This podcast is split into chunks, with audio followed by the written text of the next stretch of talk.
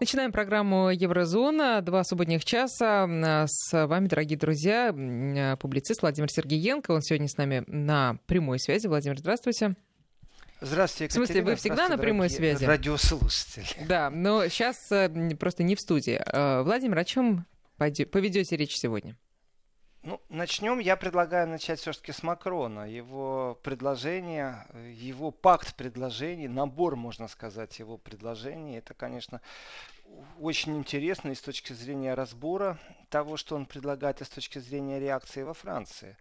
Э, его агенда 2025, или по-другому можно назвать это повестка дня 2025, вот как для меня сплошной популизм. Вот честным и открытым текстом. Эм, где его политическая линия? Где его обещания, которые он раздал элитам в первую очередь, когда заходил на большую должность и уселся в кресло президента? Э, да, Макрон изображает из себя человека, президента, главу государства, который услышал протестующих. Но именно изображает, насколько глубоко он задумался о том, что происходит. Э, с момента начала протестов желтых жилетов э, была запущена акция о том, чтобы онлайн собирать э, мысли граждан Франции, заботы, пожелания. И в этой акции приняло участие практически 2 миллиона людей. То есть это, знаете, такое бюро по приему заявлений можно сказать, при президенте. Э, это очень много, 2 миллиона писем. Это то, что отработано. Это то, что дошло и то, что достучалось. Ну, там 1,9 миллиона они пишут. И в этом отношении, конечно же, большие дебаты, это было пока что в одну сторону. То есть люди пишут, что их тревожит больше всего. Теперь же должна быть обратная связь. Но, в принципе, это не дебаты. Дебаты это когда высказываем разные точки зрения, при том, наверное, все-таки э, как-то по больше, чем я собрал все, что вы говорите, теперь я обработал и даю решение. Именно так поступил Макрон. И в своем выступлении, конечно, Макрон сильно прошелся и по желтым жилетам. Он прошелся по Шенгену, что очень удивило. Это такое заигрывание с популистическими партиями не только Франции, но и всей Европы, которые критикуют систему приема беженцев и вообще все, что творится э, в Евросоюзе, ярко выражено перед выборами в Европарламент в конце мая. То есть абсолютно прагматично Макрон решил зайти на поле правых популистов, не больше и не меньше. По крайней мере, они приписывали все это правым популистам. И, конечно же, все остальное это две разные повестки. Повестка внутренняя, французская, и повестка внешняя. Внешнюю, я бы сказал так, это абсолютно макроновская попытка не потерять в Европарламенте, э, ну, скажем так, стабильное большинство, чтобы гнуть дальше свою брюссельскую линию. И в этом отношении, конечно, ну давайте теперь поподробнее пройдемся.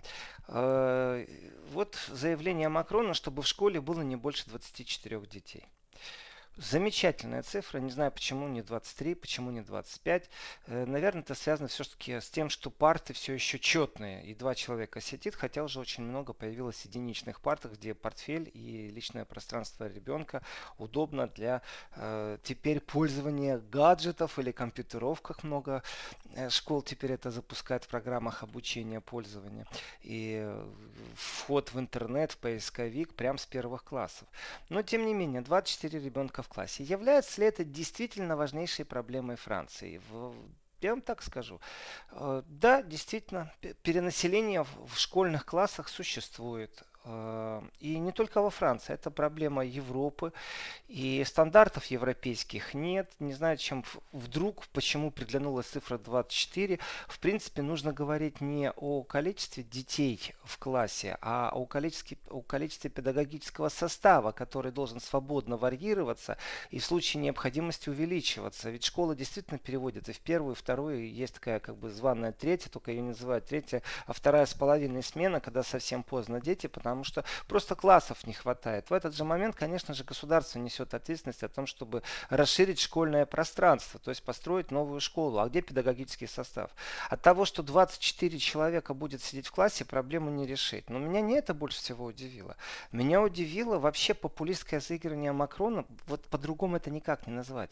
Екатерина, как вам предложение закрыть э, абсолютно э, элитные учреждения, даже те, в которых он сам учился во Франции? Вот как вы к этому относитесь? Относитесь. Ну, а по подробности вы не могли бы Подробности очень просто. Макрон новую социалистическую идею придумал, что э, элитное образование, оно неправильное, потому что получается одни и те же семьи, одни и те же кланы все время управляют страной, бизнесом и так далее. И чтобы это изменить, нужно просто запретить элитные школы. Вот и, вот и весь сказ, вот идея Макрона. Вот, вот я вам все рассказал. Вот как вы относитесь к этому? Ну, как не очень жизнеспособной инициативе, честно говоря. Ну, это невозможно. На самом деле это невозможно. Это обещалка. Давайте, знаете, на что это похоже? Это обещалка э, абсолютно сеющая социальную вражду. Вот есть разница между богатыми и бедными. Э, это зависит здесь не только от зарплаты. Знаете, здесь еще понятие образ жизни. Это не значит, что типичный француз или типичный арабский олигарх или типичный миллионер Германии каждый раз на завтрак детям обязательно фуагру дает. Нет, но существуют определенные вещи. И детей, например, очень-очень богатых предпринимателей охраняют по-особому. Потому что в Германии было посещение, э, похищение ребенка, в России такие вещи были, если я помню, пару лет назад. И специфика жанра элитных школ, она не сводится к тому, что по наследству вот люди туда уходят. Есть те, которые просто по-другому не живут. Это вот реальность жизни, не то чтобы хорошо или плохо. И образование в этих школах или еще как-то вы знаете, там условия содержания. Владимир, вы знаете, тоже... я, извините, вас прерву, да. потому что мы продолжаем следить за э, Пекином. У нас будет пресс-конференция. Да, а, мы, мы ждем э, начала пресс-конференции Владимира Путина по его итогам в Китае, где он принимал участие, напомню, в форуме «Один пояс, один путь». Э, я просто предупреждаю, что в любой момент можем прерваться, потому что пресс-конференция начинается, но я вам дам сигнал, пока можете продолжать. Спасибо. Если пресс-конференция начнется, это не значит, что еврозона совсем пропадет. Мы продолжим потом на том же месте, где остановились. Э, и элитная школа, конечно же, они есть, и они будут, эти элитные школы, по месту жительства, по месту, не знаю, доставки детей, вы знаете, как это организовано. Вот есть центр города, а есть окраина. Но всегда будет разница. Э, он не о том говорит, ведь это бросить кость тем, кто про, просто не любит богатых. Вот есть такие люди, вы знаете, вот не люблю я богатых и все. Вот не нравится мне, что они ездят на таких машинах и на таких курортах. Вот смысл сводится не к тому, чтобы, как в анекдоте, знаете, а мой дед боролся за то, чтобы не было богатых. А мой дед боролся за то, чтобы не было бедных. Так вот то, что делает Макрон, это чтобы не было богатых. Это какое-то социалистическое реформирование в угоду тем, кто не любит богатых. Абсолютно неправильный подход, абсолютно популистический. Э, Все-таки э, образование надо поднимать вообще в широте, если уж на то пошло, а не купировать элитные школы, при том, которые имеют доступ и особо способных, там и стипендии выделяются для особо способных, э, даровитых детей, которые на Олимпиадах побеждают. То есть система практически везде одинакова во всем мире. Вот так вот просто раз-два и купировать школу, чтобы не было элитной, это, конечно, популизм высший, высшего пилотажа. И э, не знаю, зачем инициировать это вообще. Что же касается тоже очень важного момента, обеспечить минимальную пенсию в 1000 евро. Ну, при том, что с оговоркой, вы знаете, 1000 евро для всех, кто э, внес в пенсионную кассу э, хоть какой-то вклад. Здесь очень большая проблема. А как быть, например, с нелегалами?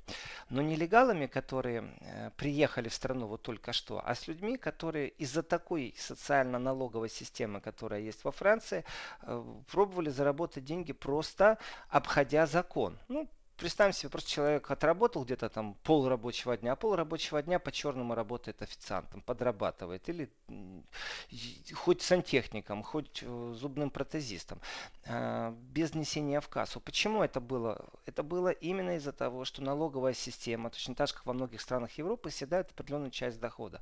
И минимализация дохода, она в этом отношении просто напрашивается. В Германии точно так же идет очень дискуссия сильная и, и сильные изменения изменения к тому, что могут пенсионеры, сколько зарабатывать, сколько часов работать, что облагается налогом, что не облагается налогом.